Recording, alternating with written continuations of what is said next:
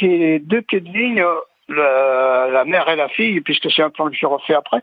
Euh, là, lorsque je les tâche depuis deux, trois ans, j'ai des petites bestioles, insectes qui se confondent en couleur avec la couleur du tronc de vigne, en fait.